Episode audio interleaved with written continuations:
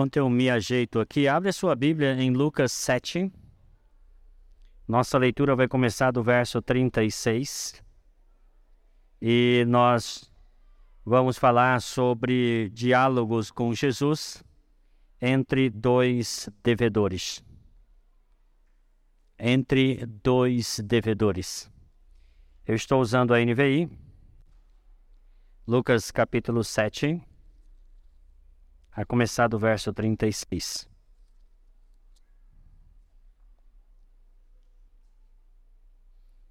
Estamos dando prosseguimento a esta série, Diálogos com Jesus.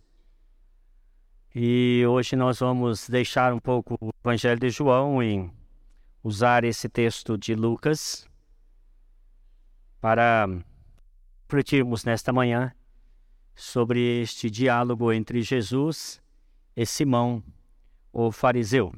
Lucas 7, 36 em diante. Convidado por um dos fariseus para jantar, Jesus foi à casa dele e reclinou-se à mesa. Ao saber que Jesus estava comendo na casa do fariseu, certa mulher daquela cidade, uma pecadora, trouxe um frasco de alabastro com o perfume e se colocou atrás de Jesus a seus pés. Chorando, começou a molhar-lhe os pés com suas lágrimas, e depois os enxugou com seus cabelos, beijou-os e ungiu com o perfume. Ao isso, o fariseu que o havia convidado disse a si mesmo: Se esse homem fosse profeta, saberia quem nele está tocando e que tipo de mulher ela é, uma pecadora. Então lhe disse Jesus: Simão, tenho algo a lhe dizer. Dize, mestre, disse ele. Dois homens deviam a certo credor. Um lhe devia quinhentos denários e o outro cinquenta. E nenhum dos dois tinham como lhe pagar, pois perdoou a dívida a ambos. Qual deles o amará mais? Simão respondeu: Suponho que aquele a quem foi perdoada a dívida maior. Você julgou bem, disse Jesus. Em seguida virou-se para a mulher e disse a Simão: Vê, esta mulher. Entrei em sua casa, mas você não me deu água para lavar os pés. Ela, porém, molhou os meus pés com suas lágrimas e os enxugou com seus cabelos. Você não me saudou com um beijo, mas esta mulher, desde que entrei aqui, não parou de beijar os meus pés. Você não ungiu a minha cabeça com óleo, mas ela derramou perfume nos meus pés. Portanto, eu lhe digo: os muitos pecados dela lhe foram perdoados, pois ela amou muito. Mas aquele a quem pouco foi perdoado, pouco ama. Então, Jesus disse a ela: Seus pecados estão perdoados. E os outros come convidados começaram a perguntar: Quem é esse que até perdoa pecados? E Jesus disse à mulher: Sua fé a salvou, vai em paz. Esse incidente aconteceu mais ou menos no, na metade do ministério de Jesus. E possivelmente em Jerusalém, embora Lucas não nos diga exatamente o lugar. Jesus foi convidado para jantar na casa de um fariseu, e pelo que o texto dá a entender, era um homem de posses, um homem que tinha condições de oferecer um banquete, e bastante convidados poderiam chegasse àquela mesa. Este é um texto que, para que ele possa ser bem compreendido, nós precisamos situá-lo dentro do seu contexto. Veja, é, eu não estou aqui exaltando um certo intelectualismo, quero que vocês entendam, porque às vezes as pessoas falam assim: bom, mas se eu leio a Bíblia e eu não tenho como saber o contexto, quer dizer que eu não vou compreender tão bem. De verdade, se você tiver o apoio do contexto, melhor compreensão você terá, porque então algumas nuances, algumas características do texto poderão ser realçados na medida em que você conhece o entorno daquele, daquele ocorrido. Então, sim, é importante que você conheça o contexto do texto. E eu recomendo, né? Às vezes as pessoas falam assim, pastor, como é que eu sei, como é que eu posso saber que essas coisas que você está falando é de verdade, ou você não inventou da sua cabeça? Então, existem diversos livros de apoio, e um deles, fantástico, é esse aqui, A Vida Diária nos Dias de Jesus. Gente, eu não estou ganhando nem um centavo por essa propaganda, tá? Mas esse livro, principalmente para quem quer compreender os evangelhos, ele é essencial a leitura. A gente recomenda muito para os seminaristas, leem, seminaristas têm que ler isso aqui, né? Obrigatório para entender o entorno, o que está acontecendo, por que aconteceu isso, o que aconteceu aquilo, a vida diária nos tempos de Jesus. Então, você, ah, eu quero conhecer um pouco mais do contexto dos evangelhos, a vida diária nos tempos de Jesus. Agora, em relação às parábolas de Jesus, este livro é o melhor de todos.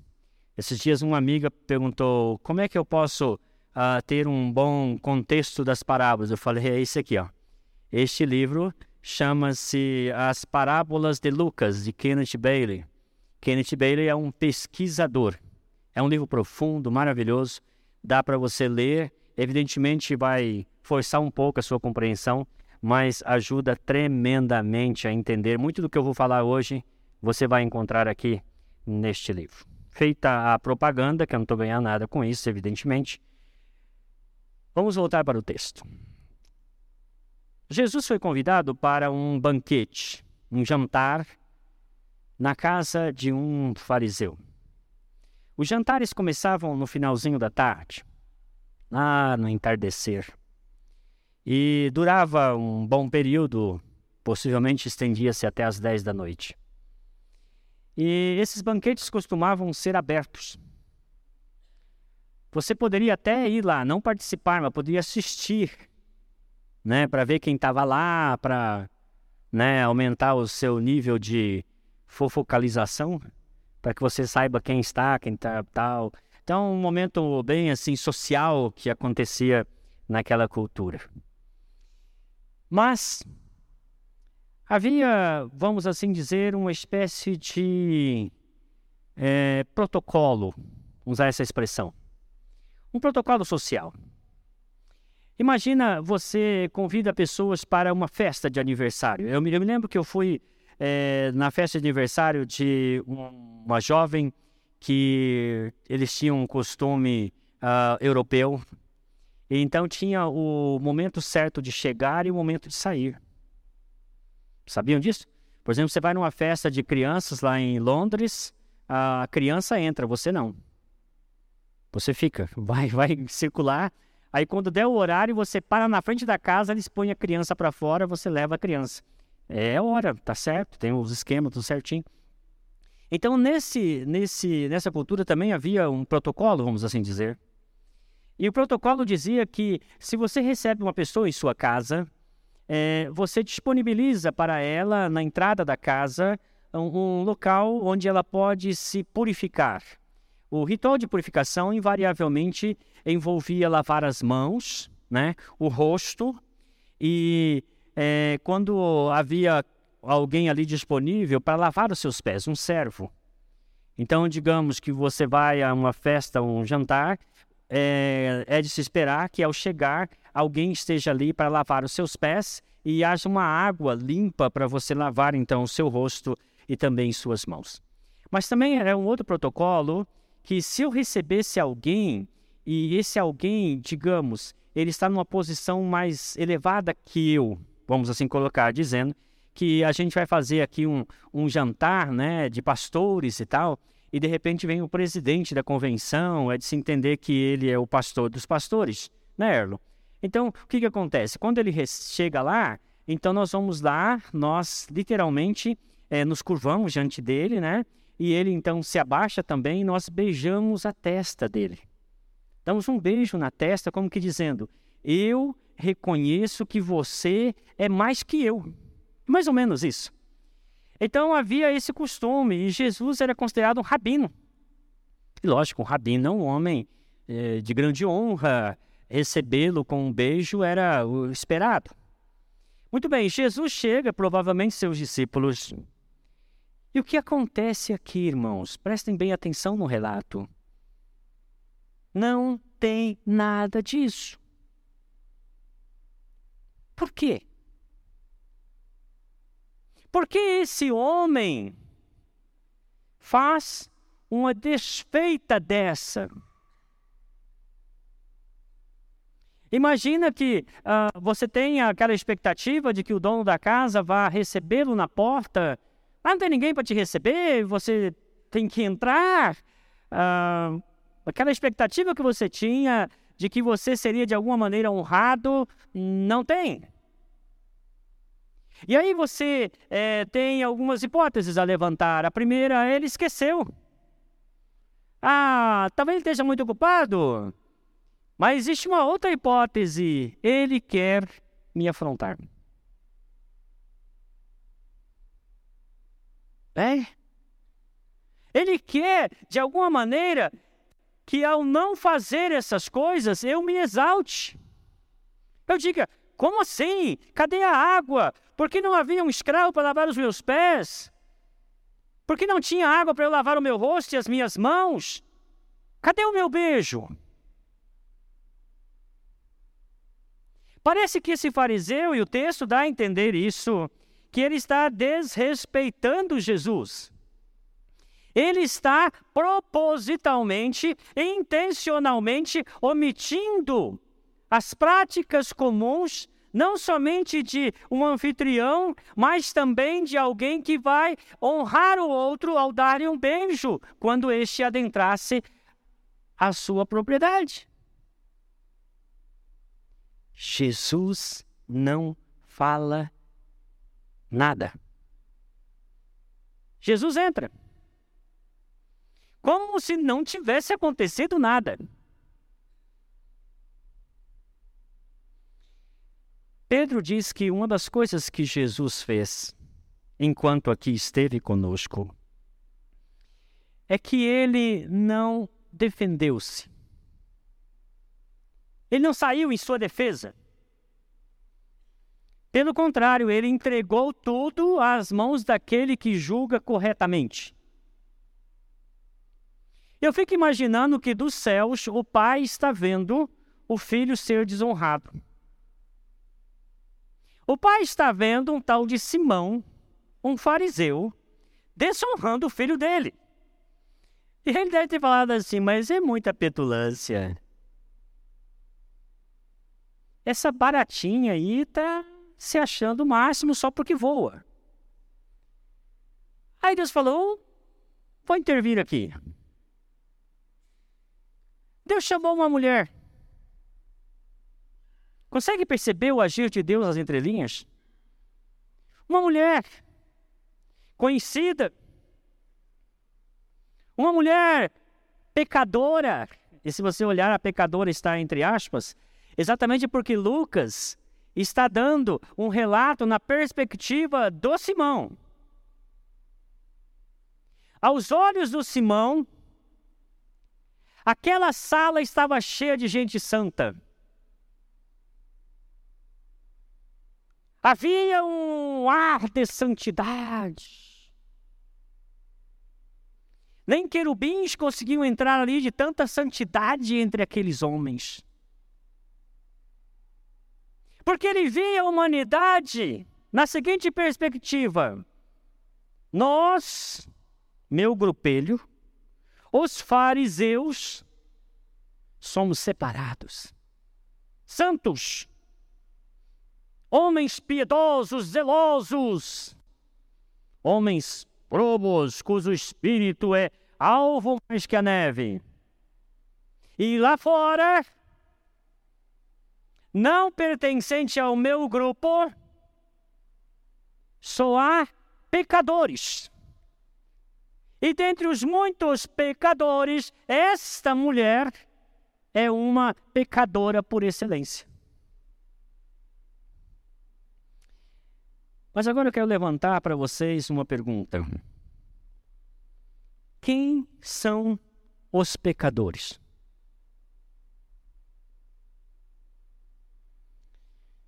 O apóstolo Paulo escreve aos Romanos e diz assim: Eu não me envergonho do Evangelho.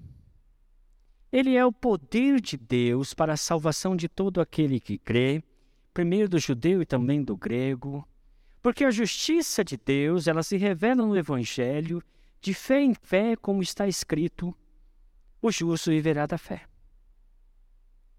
E aí, logo em seguida, diz assim: E a ira de Deus se manifesta contra todos que pervertem a lei de Deus e transformam a verdade em mentira, e que desonram a Deus e seus corpos entre si, e são insolentes, desobedientes, adúlteros. E Paulo começa uma lista horrorosa em primeiro, no primeiro capítulo de Romanos. Ele lista lá pelo menos 23 tipos de pecados comumente praticados pelos homens. E aí, quando nós lemos aquela lista, nós dizemos assim: nossa, como esse pessoal é pecador. Esses romanos são pervertidos. Ô oh, raça ímpia, dignos do inferno. Esses moradores de Sodoma. E aí eu sou meio contra esse negócio de dividir a Bíblia em capítulos e versículos. Eu sei que facilita. Mas quando Paulo termina no verso 32 de alistar os pecados dos romanos, o mais comum lá, Paulo começa a falar sobre os moralistas no capítulo 2. Aí Paulo fala sobre aqueles que têm uma compreensão do que é certo Todavia, a compreensão que eles têm do que é certo não lhes dá condições de fazer o que é certo, porque a carne está enferma pelo pecado, e Paulo diz: Estes que dizem o que é certo, mas fazem o que é errado, também são indesculpáveis. Aparecem na televisão dizendo até coisas bonitas, mas na vida pessoal as coisas são bem diferentes. E depois, para a surpresa de todos nós, quando a gente acha que a lista acabou, Paulo introduz o religioso. E ele fala: E você, judeu?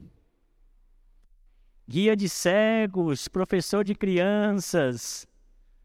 Você diz não roube, mais rouba. Você diz não mate, mais mata. Você diz não adultere, mais adultera.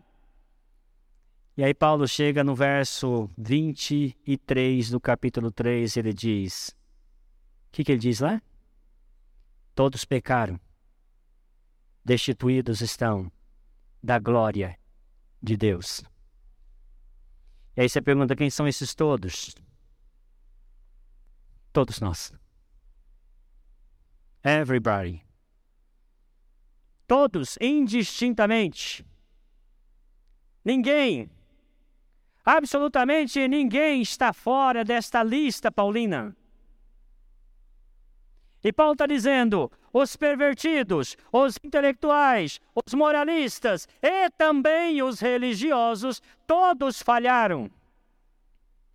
Todos erraram o alvo. Por isso, todos foram destituídos da glória de Deus. Então, quando você pergunta assim: quem são os pecadores? Paulo está dizendo: eu, você, nós, todos nós. E aí nós temos esse fariseu. Ele diz assim: pecador? Eu? Jesus conta uma história para dizer para ele que sim, você. Como é que Jesus conta essa história? Jesus diz para ele assim: meu amigo, havia um credor um credor e dois devedores. Um dos devedores devia dez vezes mais que o outro. Mas tem uma coisa que os identifica e os coloca na mesma plataforma. Volte para o texto e veja o que Jesus disse. Ele disse assim: Dois homens, verso 41, deviam a certo credor. Um lhe devia 500, o outro 50, mas no verso 42 ele diz: Nenhum dos dois tinham com que lhe pagar.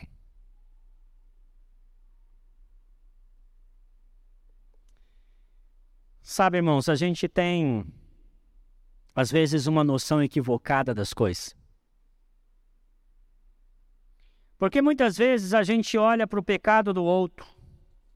E John Wesley diz que nós temos uma tendência de minimizar os nossos erros e maximizar os erros dos outros. Eu sou assim, não sei de você, eu já admito logo. Mas quando sou eu, parece que as coisas são pequenas, mas quando é outro. Ah, que coisa, hein? Tá vendo? Ó? Hã?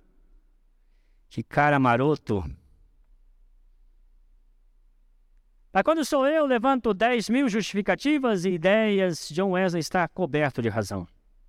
É por isso que Jesus disse: antes de você tirar o cisco do olho do seu irmão, tira a trave do seu, porque invariavelmente é isso que acontece.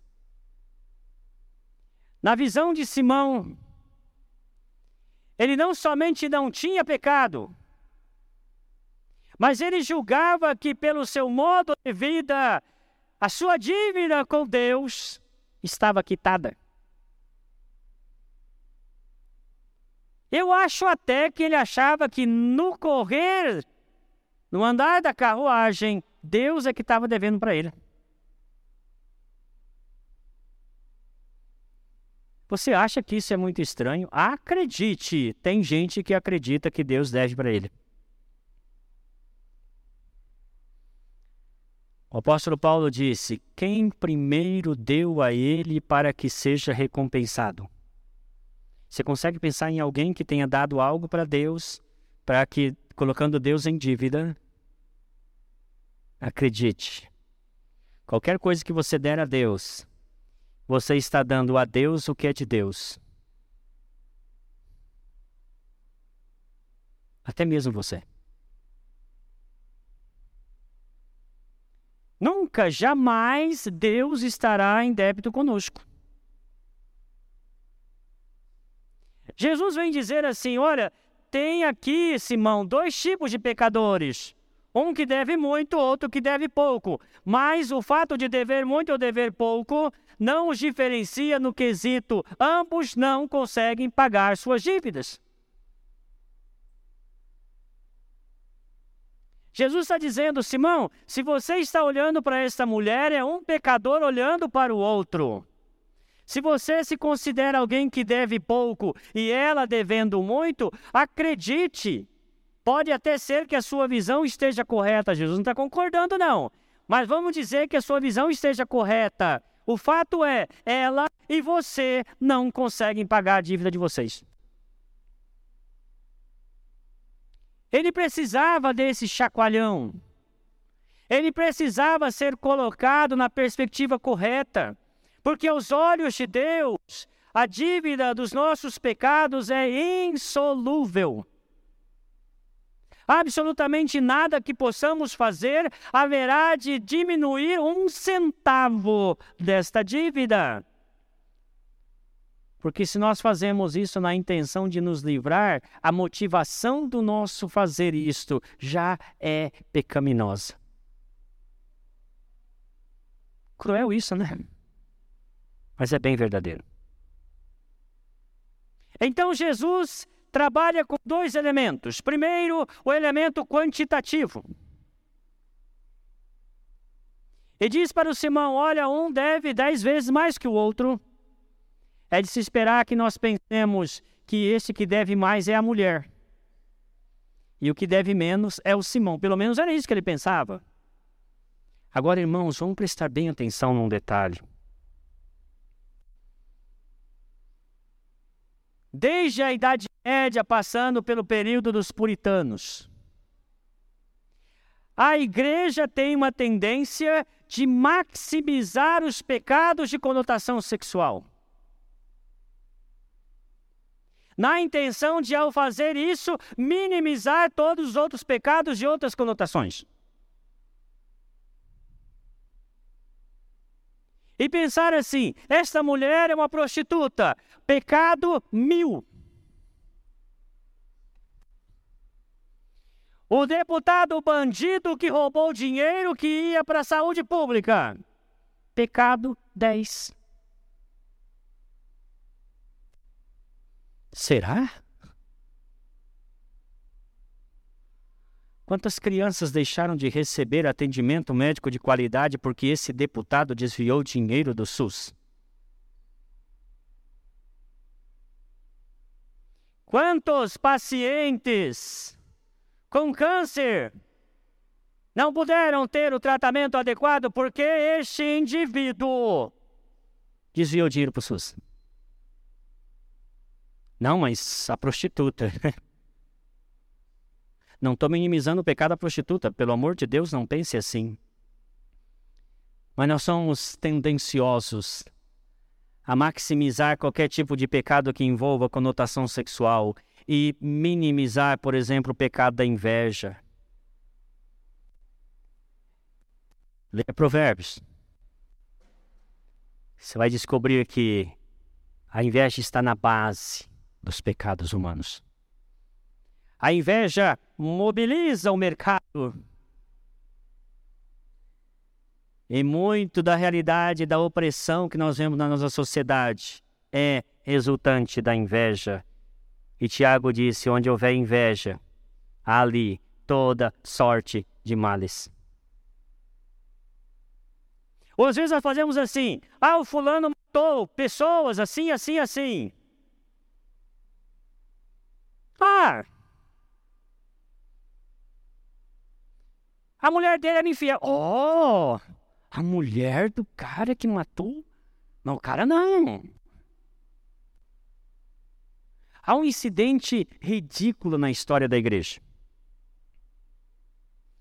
Uma das cruzadas ia para Jerusalém, mas passou primeiro por Cairo, depois de ter feito uns estragos em Cairo. Eles, ao invés de descer para Jerusalém, eles foram para Constantinopla. Acontece que Constantinopla estava habitada por cristãos.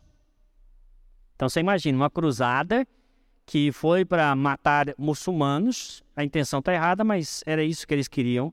Desvia sua rota e vai para Constantinopla. Quando chega em Constantinopla, eles cercam ali uma determinada região e matam cristãos. Cristão matando cristão, por ordem papal. E aí, então, depois o relatório chega em Roma. E o relatório estava escrito o seguinte: Santo Padre, os homens foram mortos à espada, crianças foram degoladas, mulheres partidas ao meio, mas nenhuma delas violada. E o padre falou: ah, ainda bem, hein? Porque o errado mesmo era estuprar essas mulheres, a matar Partida ao meio? Não. Tudo bem, já que não foram violadas, pode partir ao meio. Aonde nós chegamos?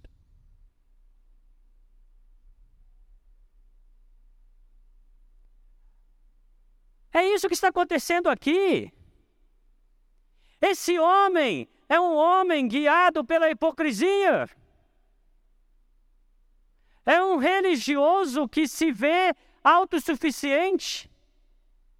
A autossuficiência é um pecado gravíssimo contra Deus. Jonathan Edwards diz assim: o pior de todos os pecados é o orgulho espiritual. Porque quando nós nos orgulhamos de nossa condição espiritual, estou ali coladinho com Jesus, eu converso com os querubins. Não é meu caso, tá? Mas as pessoas pensam assim. E aí eles começam a achar que, ah, eu vou subir aos céus, ao mais altos céus, farei meu assento acima do trono de Deus. É o erro, é o pecado de Satanás.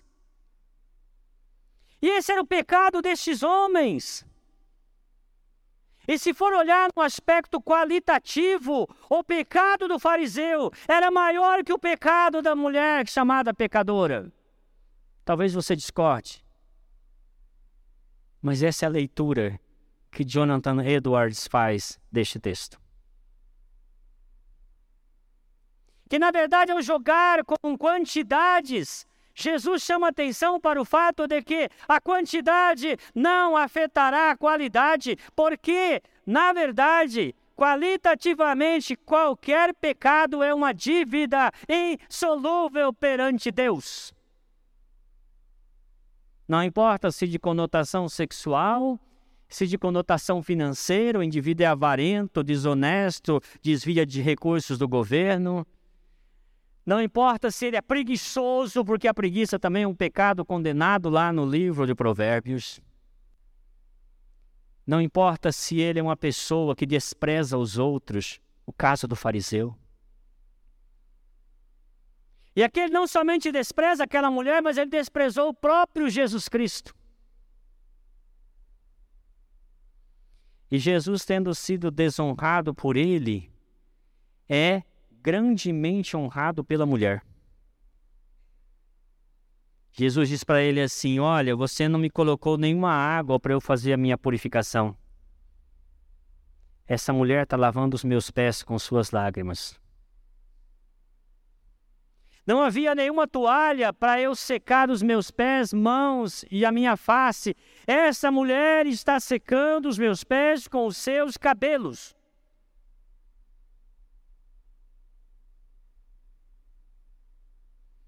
Você não me beijou. E não eram os pés, era a testa. Você não me beijou, Simão. Esta mulher está beijando os meus pés.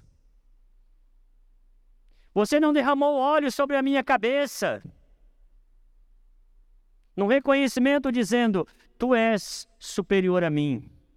Esta mulher está ungindo os meus pés com um perfume de alabastro. Olha o que Jesus está dizendo para este homem. O que você foi faltoso, ela está fazendo sobejamente. Mas sabe por quê, Simão? Porque ela entende muito mais do que você. Porque ela tem uma compreensão espiritual muito melhor que a sua.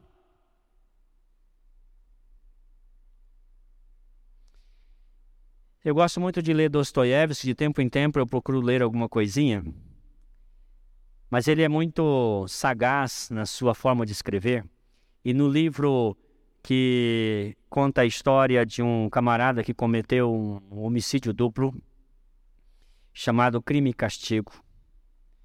Esse homem tenta se redimir de seu pecado, de sua culpa. E aí Dostoiévski então lida de tal maneira que a pessoa usada eu posso dizer por Deus, mas é figurativamente, é claro, para ajudá-lo a compreender que realmente ele era uma pessoa culpada, necessitada de ser redimida, foi uma prostituta. Não foi o padre. Foi a prostituta que abriu o olho dele dizendo: Está escrito: Conhecereis a verdade, a verdade vos libertará. É da boca dela que ele ouve Romanos, João 8,32. Interessante isso, né? Às vezes pessoas que estão lá, que a gente acha está imerso em pecado, sabe mais do que a gente de como a vida cristã deve ser vivida. Porque essas pessoas, muitas vezes, até em função dos seus pecados, eles sabem que eles são pecadores. Mas muitas vezes, dentro da igreja, a gente perde essa consciência e nós começamos a achar que nós não somos mais pecadores. Somos pecadores perdoados. Pecadores assumidos. Aqui não é a associação dos pecadores anônimos. Aqui é a associação de pecadores assumidos. Porque para viver a vida cristã você precisa assumir, primeiramente, que Jesus é o teu Salvador. E se Ele é o teu Salvador, é porque você está perdido sem Ele. Você não conseguirá viver a vida cristã sem a ajuda de Jesus. João 15, 10 diz: Sem mim nada podeis fazer. Sem Jesus, Eu sou um pecador perdido, com Jesus, um pecador redimido. Agora ouçam muito bem o que Jesus diz para ele na maneira de aplicar. No verso 47, Jesus olha para a mulher e diz: Os muitos pecados dela lhe foram perdoados.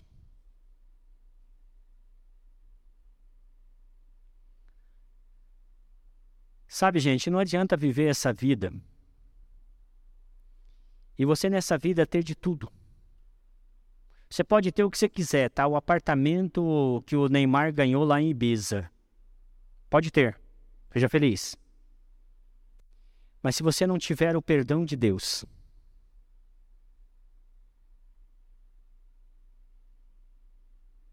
quando a morte chegar, você terá perdido tudo. Tudo. Porque os pecadores não perdoados não estão salvos. Salvos estão os pecadores perdoados. E o que adianta viver neste mundo e desfrutar de tudo que este mundo tiver se você não tiver vida eterna? Como diz uma velha canção, findar o labor desta vida quando a morte ao seu lado chegar. o que você dirá? O perdão é a maior dádiva que uma pessoa pode obter. E como é bom ser perdoado, não é verdade? Como é bom poder olhar para o céu e falar assim: Ô oh, Pai, eu te amo. E saber que o Pai não está olhando para você com ira. Não é porque você ficou bonzinho, parou de jogar pedra nos outros mas é porque Jesus Cristo subiu na cruz, pagou os pecados e rasgou o escrito de dívida que pesava sobre você. E ele disse assim: Você foi perdoado. Nós vamos participar da ceia do Senhor. A ceia do Senhor não é para pessoas perfeitas. Nós não vamos colocar um grupo de diáconos aqui na frente, eu sei que algumas igrejas fazem isso. Impedindo que pessoas, determinadas pessoas, peguem porque há uma suspeita na cidade de que o seu comércio não está emitindo notas. Esperamos que você faça as coisas certas. É a expectativa de Deus. Mas a mesa do Senhor é para pecadores arrependidos. Para pecadores que sabem que necessitam da graça de Deus para viver todos os dias. Que eles não são capazes de ser salvadores de si mesmos e que eles precisam de tempo em tempo confessar seus pecados e ouvir de Jesus: Os teus muitos pecados foram perdoados. Agora veja que Jesus não fala isso para o fariseu.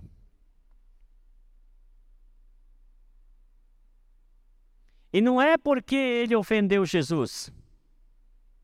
Nós vivemos ofendendo Jesus. Mas é porque ele não reconheceu que estava ofendendo Jesus. O perdão está totalmente livre, aberto. O profeta Isaías diz: Eis que o Espírito do Senhor está sobre mim, falando sobre Jesus. E ele me ungiu para pregar boas novas, para anunciar a todos perdão, pleno perdão. Mas aí depende de cada um de nós dizer: sim, eu creio que fui perdoado por Deus quando Jesus morreu na cruz por mim. Simão não ouviu essa palavra. Perdeu seu tempo uma grande oportunidade de poder ali, como Zaqueu, reconhecer seu pecado, pedir o perdão, receber a salvação. Como aquela mulher que era tida como pecadora, porque era uma prostituta, ao fazer o que fez honrando Jesus, recebe de Jesus a dádiva das dádivas, o perdão dos seus pecados. Quando eu penso nessas coisas, eu sou levado a pensar assim: qual deve ser a nossa atitude doravante, de agora para frente? Eu creio que é a mesma desta mulher. Esta mulher honra Jesus. Jesus não ficou esbravejando, brigando com Simão, porque Deus proveu para Jesus uma honra maior. E essa mulher lhe deu a honra de lavar seus pés com suas lágrimas, enxugar com seus cabelos, beijar os seus pés e ungí-lo com perfume.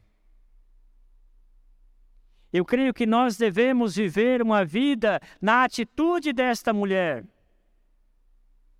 De lavar os pés de Jesus com as nossas lágrimas de arrependimento.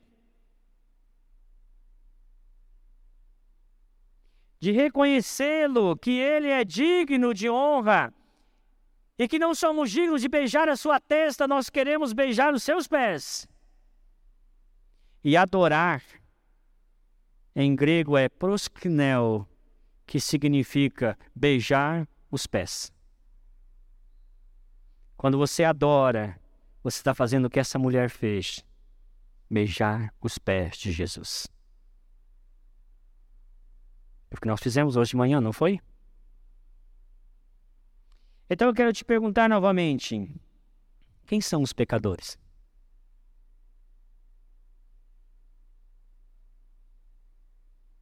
A diferença para Deus entre um pecado X, Y ou Z? Não. A única diferença é que existem pecadores assumidos e pecadores não assumidos. Os assumidos são perdoados, os não assumidos continuam debaixo da ira de Deus. Quem é você? Se eu colocasse um espelho aqui e você passasse na frente desse espelho, pareceria você Simão ou a mulher? Com que personagem, com que devedor você iria se identificar?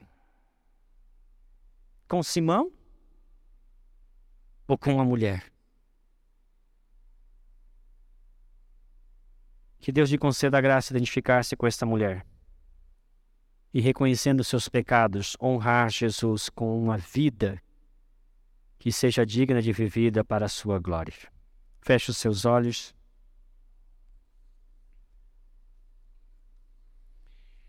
Nós nos preparamos agora para do Senhor. Vou pedir que chame então as crianças, o pessoal que está ausente, para que nós possamos nos preparar para este momento.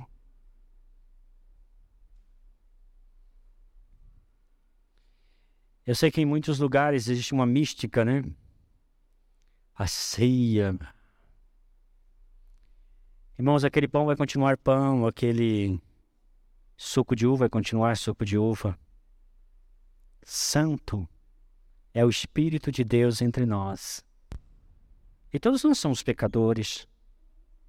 Mas quando nós nos confessamos, dizemos: Senhor, perdoa o meu pecado, lava-me no sangue de Jesus Cristo. A Bíblia diz que somos tornados mais alvos que a neve. Então nós podemos chegar à mesa do Senhor.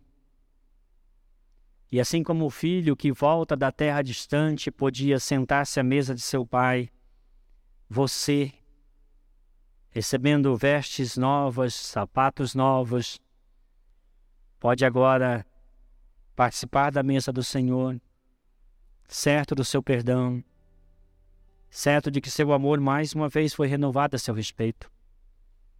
Então se prepare neste momento, confesse ao Senhor se há um pecado a ser confessado, se há um perdão a ser externado ou um perdão a ser pedido. Comprometa-se em perdoar todos que te ofenderam, para que o Senhor possa perdoar também os seus pecados. Assuma um compromisso de viver uma vida de santidade, sem orgulho, sem prepotência, sem autossuficiência. uma vida de absoluta dependência de Deus, de Cristo e do Espírito Santo. Vamos caminhar junto em santidade, em unidade, em amor. Para sermos uma comunidade onde a glória de Deus se manifesta. Uma comunidade de pecadores assumidos, salvos, redimidos, santificados pelo Espírito Santo. Glória a Deus. Enquanto a canção será executada, podemos vir pegar os elementos.